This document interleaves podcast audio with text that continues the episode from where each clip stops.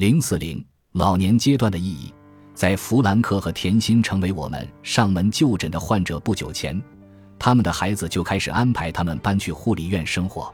帕金森病使甜心身体僵硬，行动缓慢，而之前的脑卒中让弗兰克变得更加虚弱，活动更加迟缓。他们的房子屋内屋外都有楼梯，就连洗澡或是做饭这样最基本的家务活对他们来说都异常艰难。苏珊说，他们曾经申请钟点工上门，有一阵子确实有效解决了问题，可以替女儿和儿媳为两位老人准备饭菜。但后来他发现。仅靠钟点工不能解决实质问题，因为有时候甜心无法起床，他们俩也无法加热做好的饭菜，并把它们端上餐桌。尽管公寓里的主要房间都在一楼，但横在公寓和街道的那几层台阶成了他们外出的障碍。他们陷在这个困局中无法自救。由于无法承担全天候保姆的费用，在我认识他们不久后，他们就搬去了护理院。我调整了他们的药物方案，好让弗兰克不再晕倒，也让他们俩都能更舒适的活动，减轻疼痛感。同时，我安排了物理治疗与作业治疗，前者锻炼他们的力量和行走能力，后者设计方法让他们能够独立完成一些最基本的起居活动。每一项老年医学干预都有效果，但远不及在一年前或几年前进行干预的效果。也无法解决他们最大的难题。一方面是客观原因，尽管这些康复设施看起来很棒，但这类场所的运作模式一般都像生产羸弱老人的流水线；另一方面是主观原因，无论是弗兰克、甜心，还是陪伴他们的治疗师，似乎都不相信虚弱的老年人真的可以大幅恢复躯体功能。没有人竭尽所能，因为他们可能不知道。或是根本不相信那些科学调查的结果。如果锻炼方法正确，锻炼量合理，就算是高龄老人的躯体功能也能发生很大的改变。还有一个原因是，我提供的治疗方案有局限性。尽管和其他药物治疗相比，我的方案涉猎领域更广泛，但仍仅限于老年疾病和残障医疗。作为医生，我的任务是控制好他们的病情和老年症状。但那其实并不是他们最需要的，尤其是当一个人失去了健康的身体时，他就需要获得其他形式的健康，比如人生目标、人生意义等。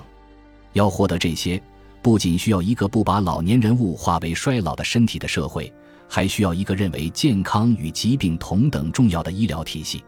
想到悲哀的老年生活时，人们很可能会想到弗兰克和甜心的情形，而医学生。医生和其他医疗专业人士在思考老年医学时也是如此，这源于人们缺乏对事物之间差异性的理解，比如修正与帮助、抑郁与悲伤，大多数人享受的轻松舒适一刻与对我们人生有重大意义的时刻，同样缺乏的是对人类生理命运与老年人社会建构所造成的影响之间的关联性理解，就像在建造住宅房屋时。人们从未考虑过有六十多岁或七十多岁的老年人会住在里面，比如那些套着医院的外壳，实则如监狱一般用最薄的家居木板建造起来的制度化仓库。我只是说了故事的某一面，即老年生活里最恐怖的那一面。我们完全可以创作出类似的童年或成年生活恐怖故事。大多数人看到高龄老人在公共场所中的状态时，似乎都会觉得很合理。直到有一天，当那位被孤立、被忽视、被塞进仓库的老人变成了父母、朋友或是自己，我们才会意识到那些看似合理、简单、经济、出于好意的个人或社会决定，那些试图让老年人处于安全状态的社会决策，事实上只达到了一个效果：让每个人都惧怕成为高龄老人。话说回来，在叙述弗兰克的故事时，我也和大多数人一样。花很多笔墨描述他人生中糟糕的那部分，对于美好的那部分却一笔带过。事实上，当一个人活到九十岁时，他人生的三分之一都是老年生活，但这个数字不能代表痛苦生活的比例。弗兰克前八十多年的人生都很幸福，大约有几年的生活不那么幸福，而只有最后一到两年的生活可以被描述为不幸。不幸的那一部分值得关注。我们确实要设法改善这一部分，但这并不等于说他所有的人生或者所有的老年生活都是不幸的。这种论断失之偏颇。弗兰克和甜心住进了护理院里那间采光很好的双人卧室。不到一年，甜心得了肺炎，我们控制住了肺部感染，但他从未痊愈。他开始卧床不起，吃不下去，还生了褥疮。我们把甜心的家人召集在一起，开了家庭会议，决定开始对甜心进行临终关怀。在甜心去世前的几个星期。弗兰克一到晚上就躺在他旁边，不让自己睡着，仔细听甜心的动静，听他是否发出什么不舒服的声音。他们的婚床被搬走了，现在这间小卧室里放着两张床，一张是给弗兰克新买的单人床，对面则是甜心的病床。弗兰克曾试图拒绝让他们夫妻俩分床睡的要求，但就像他之前的大多数抗争一样，这一次也以失败告终。根据医疗要求和政府规定，无论是对甜心自己还是对他的照顾者而言，这张有医疗设备的病床都是很有必要的。听到甜心在床上呻吟时，弗兰克会马上起身照顾她。有好几次，在试图跨过两张床之间那段很短的距离时，他都摔倒了。有时他能自己站起来，有时他不得不爬到呼救按钮那儿，按下按钮等人来帮他。弗兰克对我说：“他们总是不紧不慢地赶来，在那段照料甜心的日子里，弗兰克看起来憔悴极了，眼袋几乎要挂到他的胡须上。整整七十年啊！我不断地在脑海中想着这个数字。他们一起度过了将近七十年的婚姻生活，而当时的我还不满五十岁。甜心刚去世的那阵子，弗兰克的状态良好，这是大家没有想到的，每个人都感到很欣慰。”之前他总是记挂着甜心，没有去参加什么护理院活动。现在他开始去海边旅行，也会去那间精心装潢的房间里观看音乐剧，每周打两次牌，结交了一些新朋友，也会和男孩子们一起聚餐。他很享受观看孩子们的慰问表演和去儿子家里吃晚餐的时光。这并不是他人生中最美好的一年，但起码是他可以接受的生活状态。后来，弗兰克的听力渐渐变差，耳科医生或是助听器都没有让情况好转。他开始表现出更多的心脏病症状，还经历了一次小脑卒中。他的思维慢慢衰退，变得迟钝。自此之后，他的生活每况愈下。我每次去看他时，只要我们俩单独待在一起，他就会告诉我他多么希望可以结束自己的生命。有几次。我特意让苏珊或是其他家人陪我一起去见弗兰克。家人在场的时候，他就会从我们俩单独谈话的语境中抽离出来，不承认自己有任何自杀的念头。他总是向家人们表达自己的爱，承诺会更努力的生活，告诉他们情况没有那么糟糕。尽管现在的弗兰克无法像以前一样照料家庭，但他依然是一名很好的父亲。总是把孩子们的安危放在第一位，虽然他的生活渐渐失控，发生了一系列他不想看到的改变，但他依然对我们这些帮助他的人非常耐心，尽管我们并不能提供他最需要的帮助。当人们思考老年问题时，像弗兰克这样的命运是最先跳入脑海的。对很多人来说，这是他们最惧怕的老年状态，远比死亡更可怕。在老年医学中。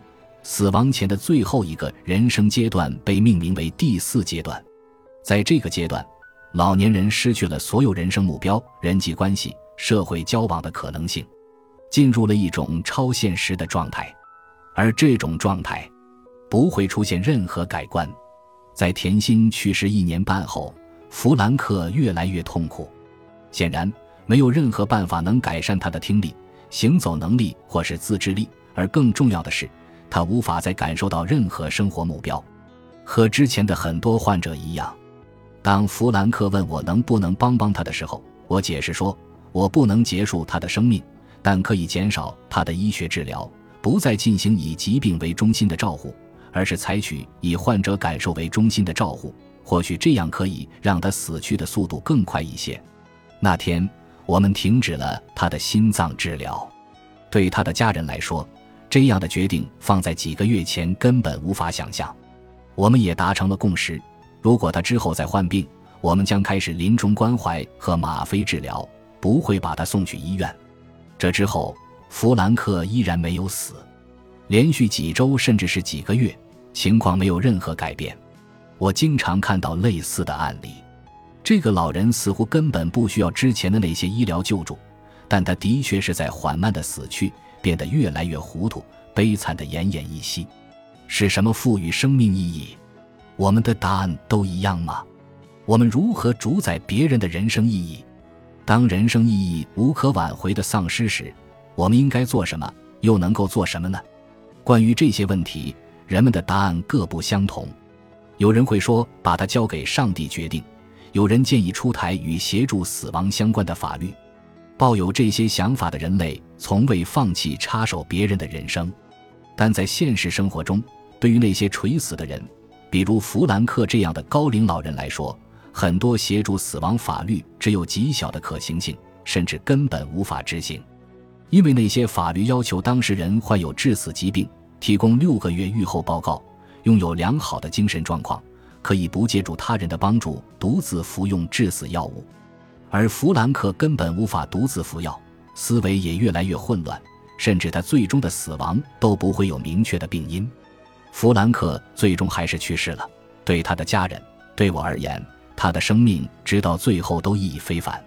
但如果这样评价他的一生，那就和我们在最后那几年对待他的方式别无二致。说到底。我们一切的努力，并非真正为了弗兰克，而是为了自己，为了我们这些年轻人、中年人和刚步入老年的人。难道弗兰克不应该和我们一样，拥有表达需求的权利吗？其实对他来说，生命最后那几年毫无意义，因为他当时已经失去了对他来说最珍贵的东西。如果随机采访任何一个五十多岁、六十多岁或是七十多岁的人，他们的爱人中一定有一位是像弗兰克一样死去的。可悲的是，虽然绝大多数人都终将老去，但这个号称现代发达的社会无法坦诚地谈论老年这个话题。我们目前的信仰和体制给弗兰克带来的结局令人感到恐惧。是时候改变他们了。看待老年人的眼光，必须是富有同情、富有创造力的。我们要从头到尾重新塑造和改善老年生活，从初入老年时尚且健全的阶段，到生命最后的那几年。这些改变虽已无法惠及弗兰克，但可以帮助还活着的每个人。如果弗兰克知道，让他感到无比绝望的那几年竟然正在影响和改变这个世界，那么他一定会很高兴。本集播放完毕，感谢您的收听。喜欢请订阅加关注，主页有更多精彩内容。